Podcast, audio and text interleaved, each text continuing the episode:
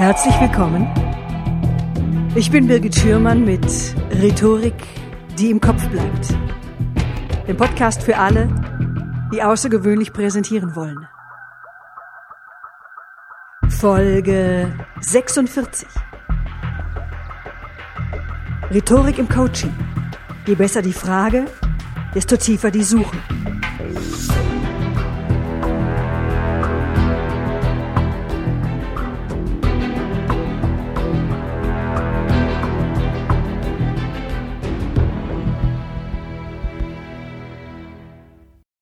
Heute ist bei mir zu Gast Dr. Gudrun Henne.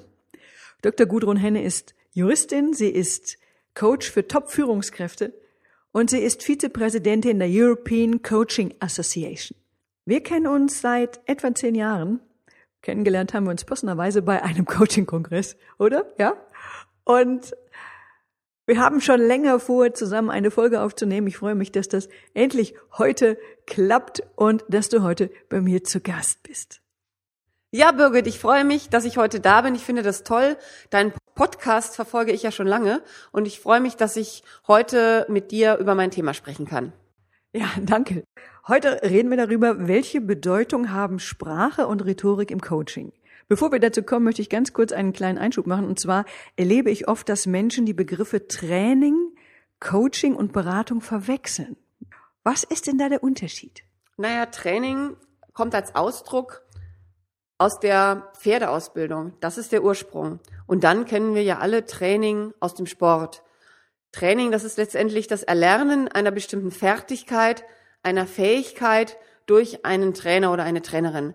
Ich vermute mal, du als Schauspielerin hast unzählige Sprechtrainings, Stimmtrainings und Ausdruckstrainings hinter dich gebracht. Oh ja. ja, habe ich mir gedacht. Coaching, das ist ganz anders.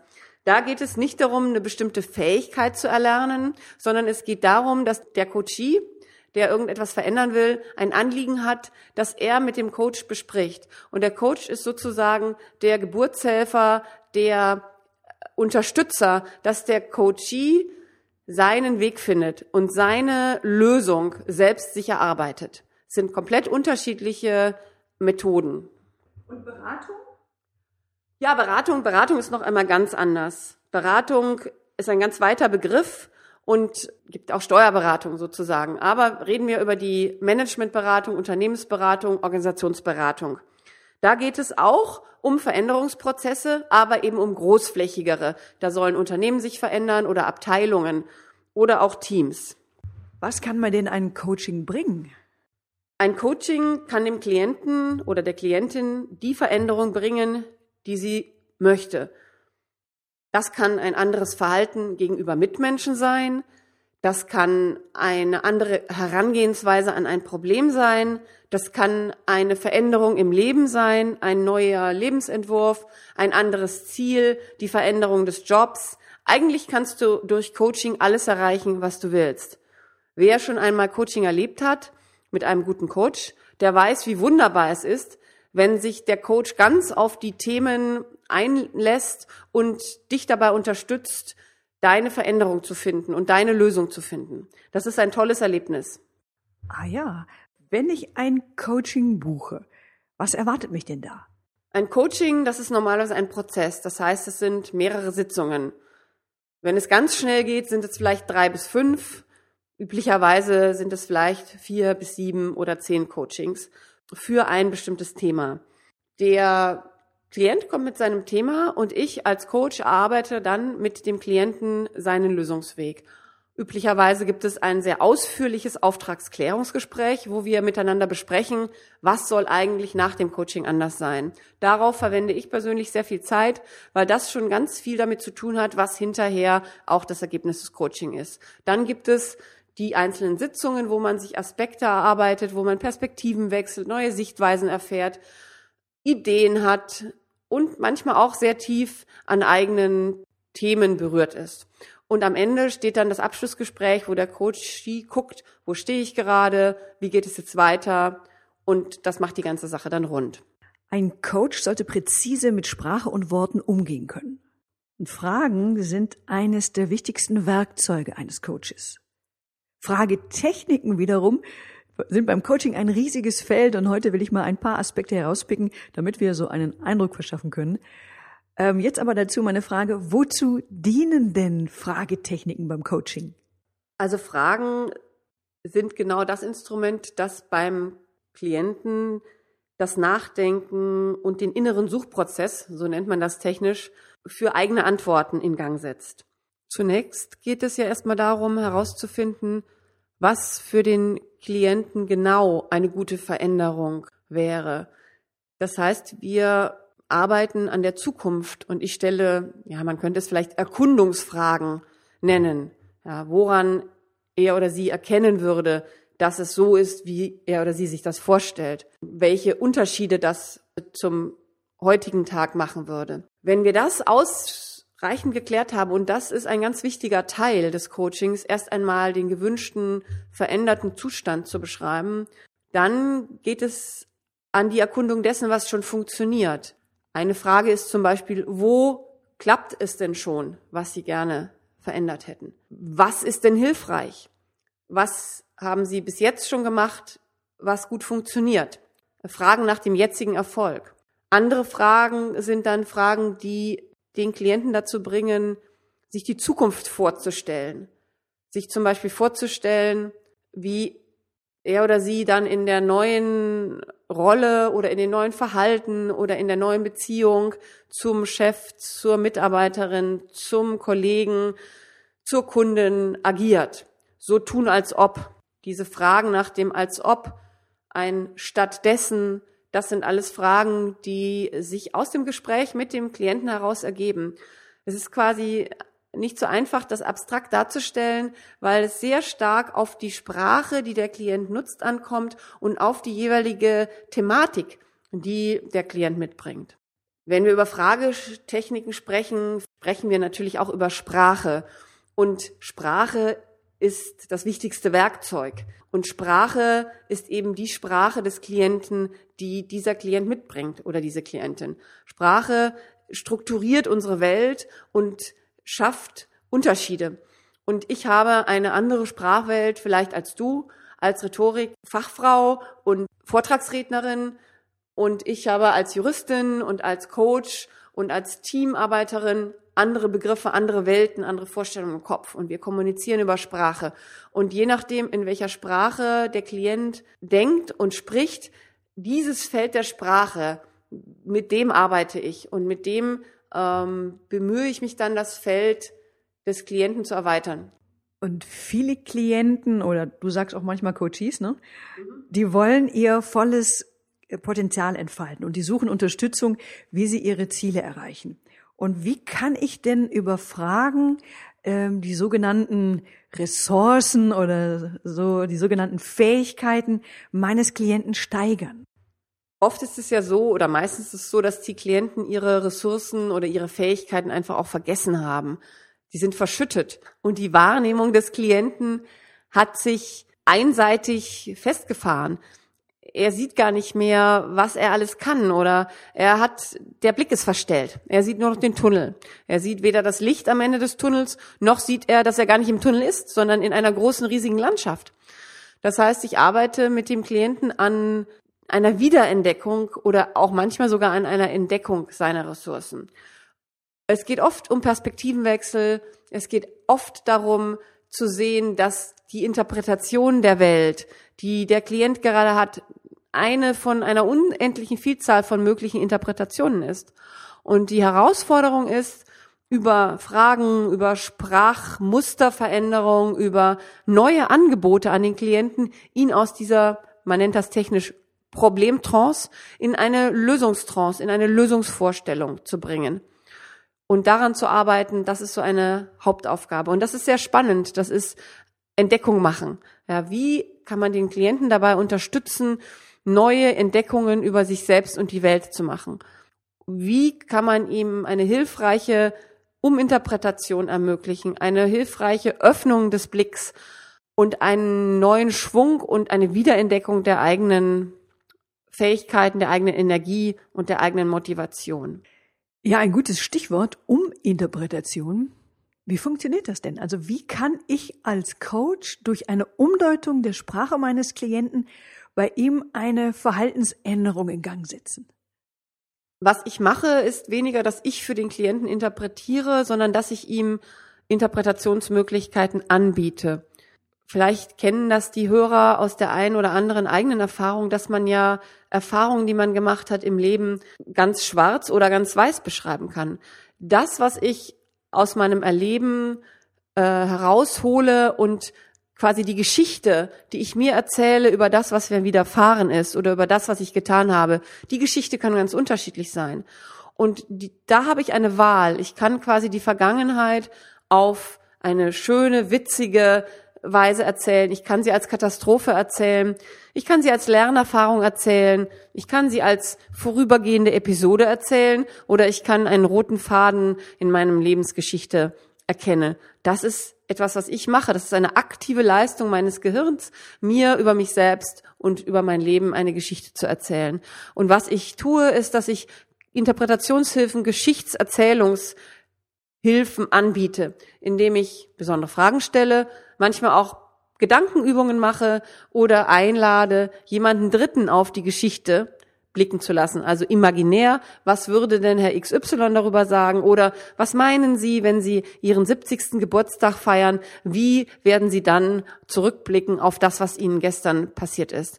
Das heißt, ich biete neue Interpretationen an, die der Klient aufgreifen kann oder auch nicht oder die er weiter spinnen kann, weiter nutzen kann für sich.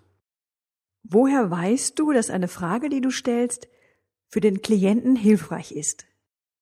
Klienten sind ja sehr unterschiedlich und ich erkenne, ob meine Frage nützlich und hilfreich war, wie der Klient darauf reagiert. Und zwar nicht nur sprachlich, sondern auch körpersprachlich. Ich schaue mir den ganzen Klienten sozusagen an. Was sagt seine Mimik? Entspannen sich seine Gesichtszüge? Sehe ich vielleicht ein kurzes Lächeln auf seinen Lippen? Entspannen sich die Schultern? Geht der Atem tiefer? Die Frage kann ja auch mal nicht so passend sein. Dann sehe ich, wie der Klient die Stirn runzelt oder manchmal mit den Füßen wackelt. Dann frage ich manchmal nach. Oh, Sie runzeln die Stirn. Was geht Ihnen gerade durch den Kopf? Oder ich frage, oh, Sie sind ganz unruhig mit den Händen. Was löst die Frage in Ihnen aus?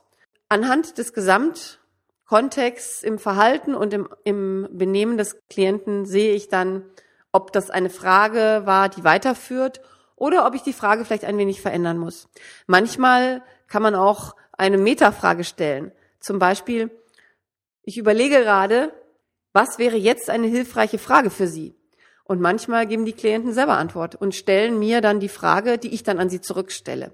Und die ist oft sehr, sehr nützlich. Aus all den vielen Techniken will ich auch gerne noch die Wunderfrage herausnehmen. Die finde ich besonders toll. Ähm, also nehmen wir mal an, ich habe als Klient oder als Coachie ein Problem. Und das kann ich nicht lösen. Und mit der Wunderfrage, da führt mich dann mein Coach mit seinen Worten hypothetisch in den Moment, in dem mein Problem bereits gelöst ist. Kannst du den Hörern erklären, wie das funktioniert und wofür das gut ist? Die Wunderfrage finde ich auch ganz toll. Das ist ein ganz tolles Instrument, eine tolle Technik, die von Steve DeShazer erfunden wurde. Und es geht quasi darum, in die Vorstellung zu gehen, dass alles, was dich ins Coaching geführt hat, gelöst ist. Und das wäre ja für die meisten Klienten fast wie ein Wunder. Alles ist gelöst. Und weil das Wunder unbemerkt kommt, über Nacht, wenn wir tief schlafen, wissen wir ja nicht, dass sich das Wunder ereignet hat, und einmal angenommen, das Wunder hat sich ereignet und wir wachen am nächsten Morgen auf. Woran würdest du als Klientin erkennen, dass sich das Wunder ereignet hat? Was ist denn dann anders? Wann und wie würdest du das bemerken? Und man fragt dann auch danach, woran andere erkennen würden, dass alles gelöst ist, dass sich das Wunder ereignet hat. Und so gibt es eine ganze Reihe von Fragen aus der Zukunft heraus, in die Veränderung hinein, anhand derer die Klientin ein Lösungsbild erarbeitet, eine Lösungsvorstellung. Und das passiert auf einer sehr kreativen, offenen Umgebung. Es öffnet sich quasi ein Raum in der Klientin, der Lösungsraum, in der alles möglich, in dem alles möglich ist, was zu der Lösung gehört. Und diese, dieser Lösungsraum, den erkunden wir mit sehr viel Akribie und sehr viel Geduld. Und am Ende ist es so, dass der Klient häufig eine ganz neue Vorstellung von der Veränderung und dem gewünschten Zustand hat, als wenn man am Problem herumdenkt. Du bist Coach für Top-Führungskräfte, für Menschen in Entscheidungspositionen. Also Führungskräfte, die eine große Verantwortung tragen. Welche Probleme, welche Themen oder auch welche Herausforderungen veranlasst Führungskräfte bei dir, ein Coaching zu buchen? Top-Führungskräfte beschäftigt eine ganze Reihe von Fragen. Ein wichtiges Thema ist natürlich strategische Entwicklung. Wie soll es weitergehen? Wie entwickle ich das Unternehmen, meine Abteilung? Wie halte ich meine Mitarbeitenden? Wie stelle ich die richtigen Mitarbeiter ein? Wie gehe ich überhaupt mit diesem enormen Zeitdruck um, die man als Manager hat? Die haben ja nicht frei um 17.30 Uhr, sondern ein Manager in einer Top-Position ist eigentlich ständig mit seiner Aufgabe beschäftigt und hat sehr, sehr knappe Zeitressourcen. Da geht es oft auch um die Frage, wie kann ich denn Zeit für meine Familie herausschinden? Bei Unternehmern stellt sich natürlich immer die Frage der Weiterentwicklung des Unternehmens und der Frage der richtigen organisationalen Aufstellung. Ich bin bei Top-Führungskräften oft mehr eine Art Sparringpartnerin. Die kennen ihr Unternehmen sehr gut, die kennen ihre Aufgabe sehr gut, wünschen sich oft eine neutrale Person, jemand, der nicht zur Familie gehört, nicht zum Unternehmen gehört, der sie einfach mal erzählen können, was sie beschäftigt. Und wiederum geht es da um Fragen, die ab und zu eine passende Frage stellt, die einen Richtungsperspektiven oder Blickwechsel erlaubt. Gibst du denn deinen Klienten auch ein direktes Feedback? Ich arbeite ja hauptsächlich mit Top-Führungskräften, Unternehmern, Menschen mit großen Verantwortungsaufgaben. Die sind häufig umgeben von einem Umfeld, wo das direkte Feedback nicht mehr gegeben wird. Und die sind sehr dankbar, eine aufrichtige Sparringpartnerin in mir zu finden, die ihnen direkte Rückmeldung gibt. Das ist vielleicht noch eine etwas besondere Form des Coachings, wo es nicht nur um das Erarbeiten von Antworten und neuen Lösungen für den Coachee geht, sondern auch ganz klar darum zu sagen, okay, das ist das, wie ich mich verhalte, das ist das, was äh, ich tue, wie wirkt das auf Sie, geben Sie mir eine direkte Rückmeldung. Und dann arbeiten wir im Kontakt miteinander eine Verbesserung des Themas, das der Klient oder die Klientin jeweils mitbringen. Das ist vielleicht auch eine meiner Stärken, dass ich sehr aufrichtig sein kann, dass ich sehr genau auch in die Thematik einsteigen kann, äh, nicht nachlasse, weiterbohre und zwar so lange, bis es wirklich eine gute Lösung gibt. Und auch diese Fähigkeit der Beharrlichkeit, der Aufrichtigkeit, des Nicht-Nachlassens, des Direktseins wird von einigen meiner äh, Klienten sehr, sehr geschätzt. Du hast Coaching-Räume, die sind in Berlin, aber du hast auch noch einen ganz besonderen Coaching-Ort und zwar in der Luft. Ja, das stimmt, Birgit. Als Cessna-Fliegerin biete ich meinen Klienten auch an, mit mir über Berlin zu fliegen oder über eine andere Stadt in Deutschland und dann in der Luft ein Coaching zu machen. Was ist da das Besondere? Das Besondere ist, dass der Perspektivenwechsel, den wir sonst über Sprache machen, über Gedankenveränderung, Zukunftsvisionen, Fragetechniken, dass wir den einfach physisch machen. Das Coaching wird gut vorbereitet, auf dem Boden sozusagen, mit einigen Fragen, mit einem Vorgespräch. Und dann kann der Klient oder die Klientin tatsächlich mit mir in die Luft gehen und das Leben und das Treiben über den Wolken oder eben unter den Wolken mit Blick auf die Stadt oder das Land betrachten. Und das ist für mich eine ganz besondere Art des Coachings, weil es nicht nur ein gedanklicher Perspektivenwechsel ist, sondern wirklich auch ein physischer, ein räumlicher Perspektivenwechsel. Und es macht einfach einen Unterschied, ob man sein Leben aus Bodennähe oder hm, auf 2000 Meter Höhe sieht und dann hinunterschaut. Und oft gibt es da ganz besondere Einsichten und das Fliegen an sich ist einfach toll. Und zum Schluss noch eine persönliche Frage. Du bist promovierte Volljuristin und hast deinen Beruf gewechselt. Und warum arbeitest du lieber als Coach und Beraterin als als Anwältin? Juristen beschäftigen sich mit Regeln. Da gibt's übrigens auch ganz viele Fragen. Zum Beispiel, wer kann was von wem mit welchem Anspruch verlangen? Wer hat sich wie strafbar gemacht? wie muss die Verwaltung handeln? Also Fragen sind sozusagen Teil meiner gesamten beruflichen Karriere.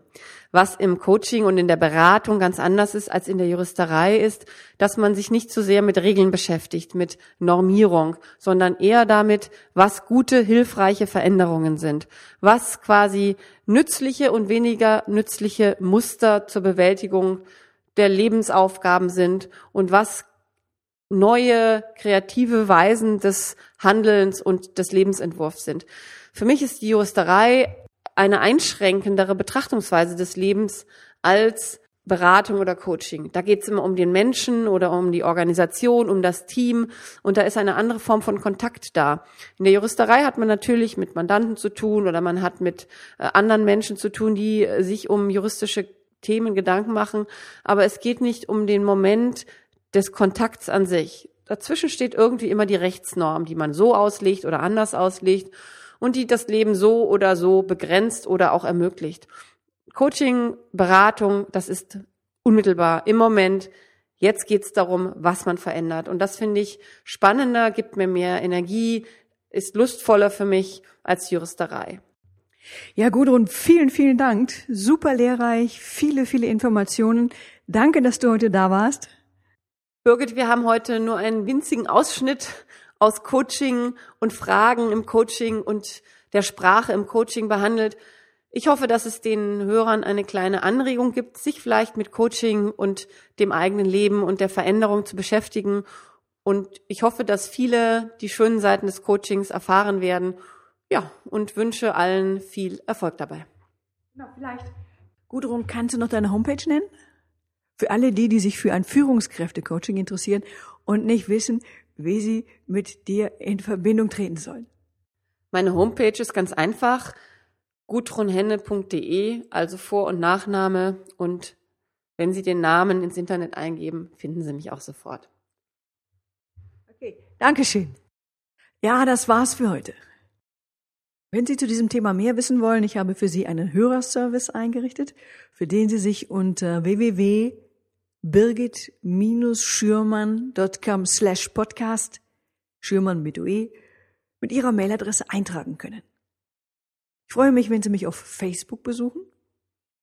Und ich freue mich ebenfalls, wenn dieser Podcast Ihnen gefallen hat oder wenn er hilfreich für Sie war, wenn Sie dann eine Bewertung bei iTunes hinterlassen. Vielen Dank.